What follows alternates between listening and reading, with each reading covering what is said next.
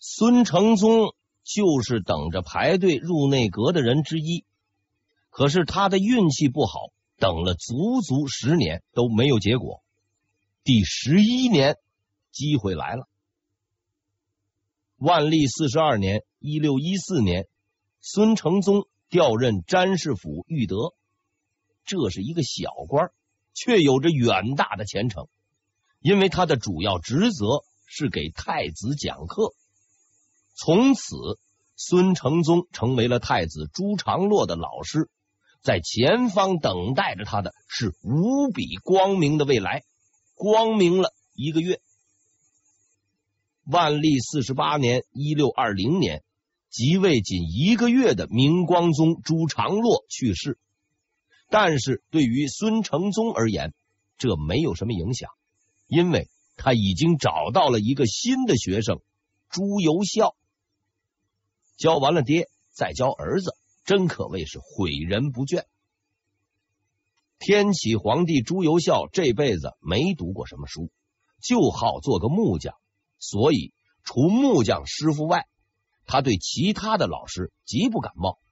孙承宗是唯一的例外。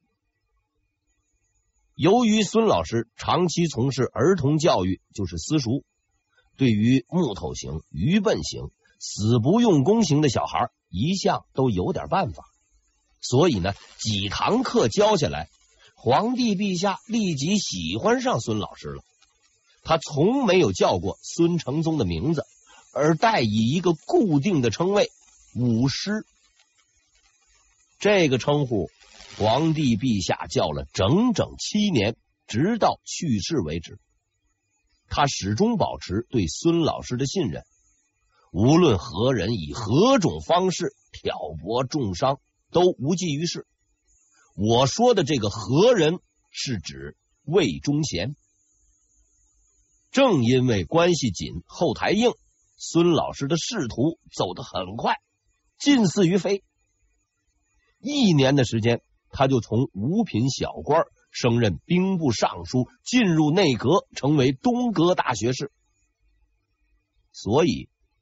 当那封打小报告的信送上来后，天启才会找到孙承宗征询他的意见。可是孙承宗同志的回答却出乎皇帝的意料。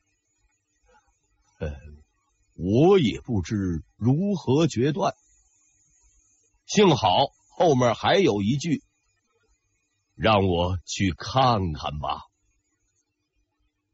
天启二年（一六二二年）。兵部尚书兼东阁大学士孙承宗来到了山海关。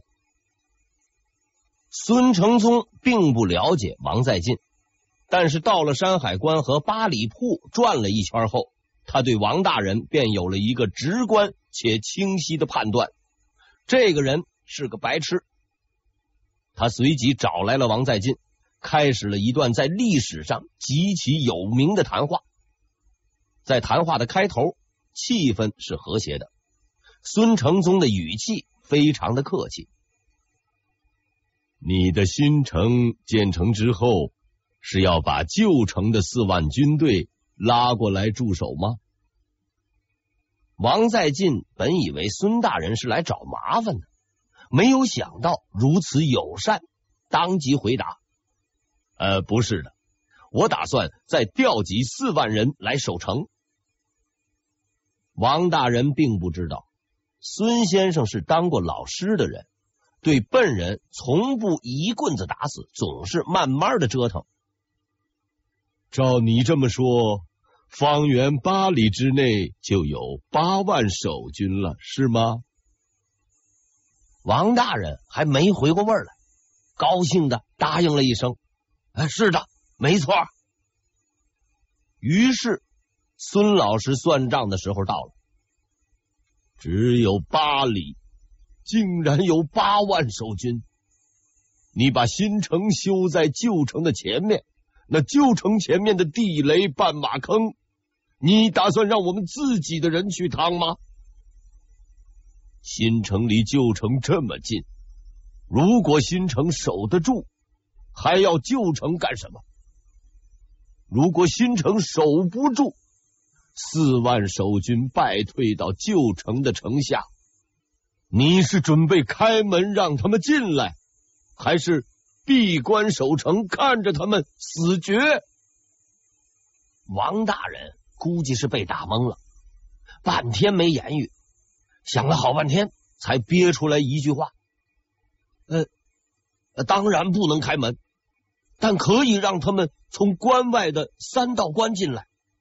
此外呢，我还在山上建好了三座军寨，接应败退的部队。这么蠢的孩子，估计孙老师还没见过。”所以他真的发火了，仗还没打，你就准备接应败军，不是让他们打败仗吗？而且我军可以进入军寨，敌军就不能进吗？现在的局势如此危急，不想着恢复国土，只想着躲在关内，京城永无宁日。王同学。彻底的无语了。事实证明，孙老师是对的。如果新关被攻破，旧关必定难保，因为两地只隔八里，逃兵无路可逃，只能往关里跑。到时候逃兵当先锋，努尔哈赤当后队，不用打，靠挤就能把门挤破。这充分说明。想出此计划的王在进是个不折不扣的蠢货，但是聪明的孙老师似乎也不是什么善类，他没有帮助迟钝生王在进的耐心，当即给他的另一个学生皇帝陛下写了封信，直接把王经略调往南京养老去了，赶走了王在晋，孙承宗想起了那封信。便向身边人吩咐了这么一件事：把那个写信批驳王在晋的人叫来。很快，他就见到了那个打上级小报告的人。他与此人彻夜长谈，一见如故，感佩于这个人的才华、勇气和资质。这是毫无争议的民族英雄孙承宗。与有争议的民族英雄袁崇焕的第一次见面，孙承宗非常欣赏袁崇焕，他坚信这是一个必将震撼天下的人物。虽然当时的袁先生只不过是个正五品兵备佥事，事实上，王在晋并不是袁崇焕的敌人，相反，他一直很喜欢袁崇焕。还对其信任有加，但是袁崇焕仍然打了他的小报告，且毫不犹豫。对于这个疑问，袁崇焕的回答十分简单：因为王在晋的判断是错的，八里铺不能守住山海关。于是孙承宗问出了第二个问题：那么你认为应该选择哪里？袁崇焕回答：“只有一个选择。”然后他的手指向了那个唯一的地点——宁远。宁远就是今天的辽宁兴城，位居于辽西走廊中央，距山海关二百多里地，是辽西的重要据点，位置非常的险要。虽然几乎所有的人都认为。宁远很重要，很险要，但几乎所有的人也都认为坚守宁远是一个愚蠢的决定，因为当时的明朝已经丢失了整个辽东，手中仅存的只有山海关，关外都是敌人，跑出去二百多里地，到敌人前方去开辟根据地，主动深陷重围，让敌人围着打，这不是勇敢。是缺心眼儿，我原先也不明白，后来我去了一趟宁远，明白了。宁远是一座既不大也不起眼的城市，但是当我登上了城楼，看到四周地形的时候，才终于确定，这是个注定让努尔哈赤先生欲哭无泪的地方，因为它的四周三面环山，还有一面是海。说宁远是山区，其实也不夸张。它的东边是首山，西边是窟窿山，中间的道路很窄，是个典型的关门打狗地形。努尔哈赤先生要从北面进攻这里，那是很辛苦的。当然了，有人会说，既然难走，那不走总行了吧？很可惜，虽然这里很让人恶心，但不恶心是不行的，因为辽东虽大。但要进攻山海关，必须从这里走，再别无他路，此路不通，要不就只能去撞墙了。是的，还会有人说，辽东都丢了，这里只是孤城，努尔哈赤占有优势，兵力很强，动员几万人把城团团围住，光是围城就能把人饿死。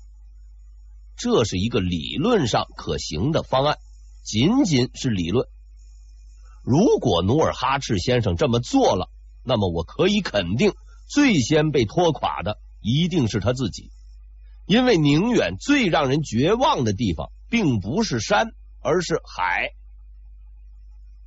明朝为征战辽东，在山东登州地区修建了仓库，如遇敌军围城。船队就能将粮食装备源源不断的送到沿海地区，当然也包括宁远。而努尔哈赤先生只能眼睁睁的看着这一切的发生。要知道，他的军队里没有海军这个兵种。更为重要的是，距离宁远不远的地方有个觉华岛，在岛上有明军的后勤仓库，可以随时支援宁远。之所以把仓库建在岛上，原因很简单。明朝人都知道后金没有海军，没有翅膀飞不过来。但是有些事儿是说不准的。上个月，我从宁远坐船前往觉华岛，县名叫菊花岛，才发现原来啊，所谓不远也挺远，海上走了半个多小时才到。于是我就问了当地人一个问题：你们离陆地这么远，生活用品用船运很麻烦吧？他回答：我们也用汽车拉，不麻烦。然后补充了一句：冬天海面会结冰。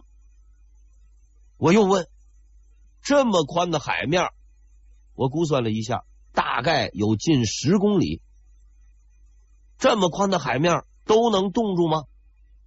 他回答：一般情况下冻不住。接着还是补充：他去年冻住了，去年就是二零零七年，冬天很冷。于是我想起了三百八十一年前发生在这里的那场惊天动地的战争。我知道那一年的冬天也很冷。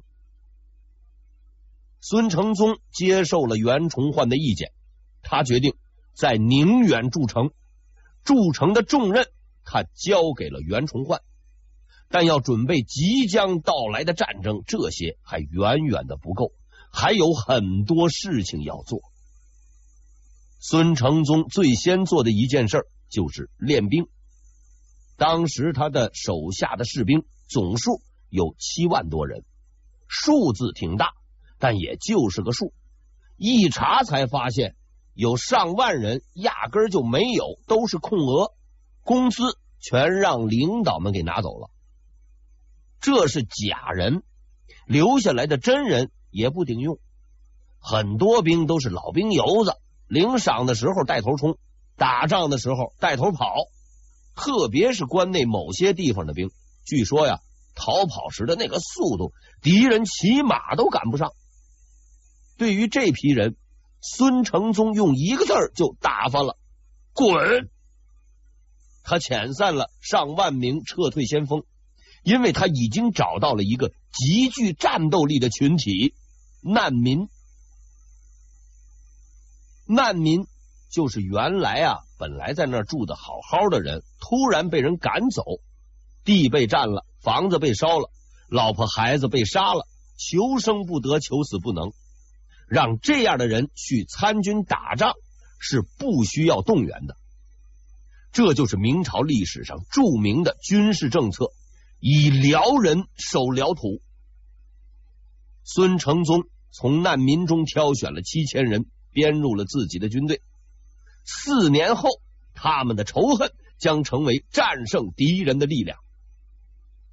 除此之外，孙承宗还做了很多事，大致如下：修复大城九，城堡四十五，练兵十一万，训练弓弩、火炮手五万，立军营十二，水营五，火营二，前锋后进营八，造甲胄、军事器械、弓矢、炮石、渠塔。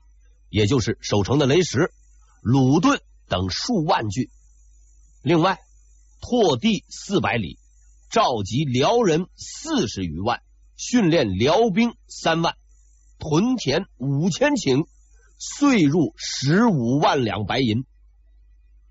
具体细节不知道，看起来确实很多。应该说，孙承宗所做的这些工作非常重要。但绝不是最重要的。十七世纪最重要的是什么？是人才。天启二年（一六二二年），孙承宗已经六十岁了。他很清楚，虽然他熟悉战争、精通战争，有着挽救危局的能力，但是他毕竟老了。为了大明江山，为了百姓的安宁，为了报国的理想。做了一辈子老师的孙承宗决定收下最后一个学生，并把自己的谋略、战法、无畏的信念以及永不放弃希望的勇气全部传授给他。他很欣慰，因为他已经找到了一个合适的人选——袁崇焕。在他看来，袁崇焕虽然不是武将出身，是个进士。也没怎么打过仗，但这是一个具备卓越军事天赋的人，能够在复杂形势下做出正确的判断。更重要的是，他有着战死沙场的决心，因为在战场上，求生者死，求死者生。在之后的时间里，他着力培养袁崇焕，巡查带着他，练兵带着他。甚至机密决策也都让他参与。当然了，孙老师除了给袁同学开小灶以外，还让他当了班干部，从宁前兵备副使、宁前道，再到人事部、吏部的高级预备干部、巡抚，只用了三年。袁崇焕用实际行动证明，他是个不折不扣的优等生。三年里。他圆满完成了自己的工作，并熟练掌握了孙承宗传授的所有技巧、战术与战略。在这几年当中，袁崇焕除了学习以外，主要的工作是修建宁远城，加强防御。然而有一天，他突然意识到了一个问题：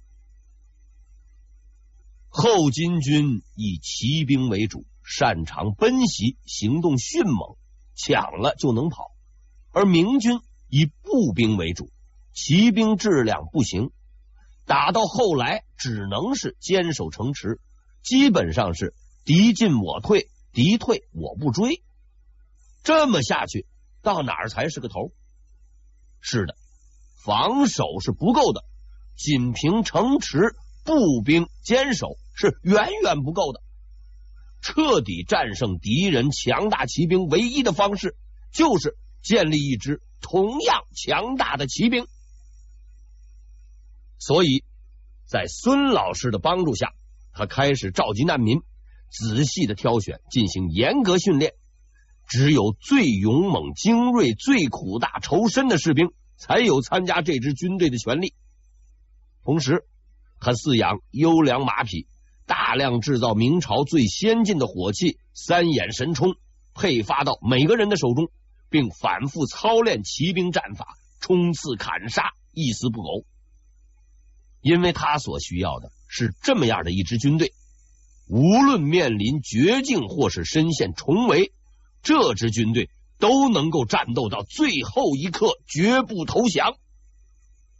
他成功了，他最终训练出了一支这样的军队，一支努尔哈赤、皇太极父子终其一生，直至明朝灭亡也未能彻底战胜的军队。在历史上，这支军队的名字叫做关宁铁骑。袁崇焕的成长远远超出了孙承宗的预料。无论是练兵、防守、战术，都已无懈可击。虽然此时他还只是个无名小卒，对于这个学生，孙老师十分满意。但是他终究还是发现了袁崇焕的一个缺点，一个看似无足轻重的缺点。从一件看似无足轻重的小事上，天启三年（一六二三年）。辽东巡抚严明泰接到举报，说副总兵杜英奎冒领军饷。要是换在平时，这也不算是个事儿。但是孙老师刚刚整顿过，有人竟然敢顶风作案，必须要严查。于是他派出袁崇焕前去核实此事。袁崇焕很负责任。到地方后不眠不休，开始查账清人数。一算下来，没错，杜总兵确实贪污了，叫过来谈话。杜总兵呢也认了。按照规定，袁特派员的职责到此结束，就该回去报告情况了。可是袁大人似乎太过积极，谈话刚刚结束，他竟然连个招呼都不打。当场就把这个杜总兵给砍了。被砍的时候，杜总兵还在做痛哭流涕忏悔状。事发太过突然，在场的人都傻了。等到大家回过味儿来，杜总兵某些部下已经操起了家伙，准备奔着袁大人去了。毕竟那是朝廷命官，你又不是直属长官。啥命令没有，到地方就把人给砍了，这算是怎么回事呢？好在杜总兵只是副总兵，一把手还在，好说歹说才把群众的情绪给安抚下去。原特派员这才安然返回。返回之后的第一个待遇是孙承宗的一顿臭骂：杀人之前竟然不请示，杀人之后。竟然不通报，士兵差点哗变，你也不报告。到现在为止，我还不知道你到底杀了什么人，以何理由要杀他。据说你杀人的时候，只说是奉了上级的命令。如果你凭上级的命令就可以杀人，那还要尚方宝剑干什么用？袁崇焕没有吱声。就事情本身而言，并不大，却相当恶劣。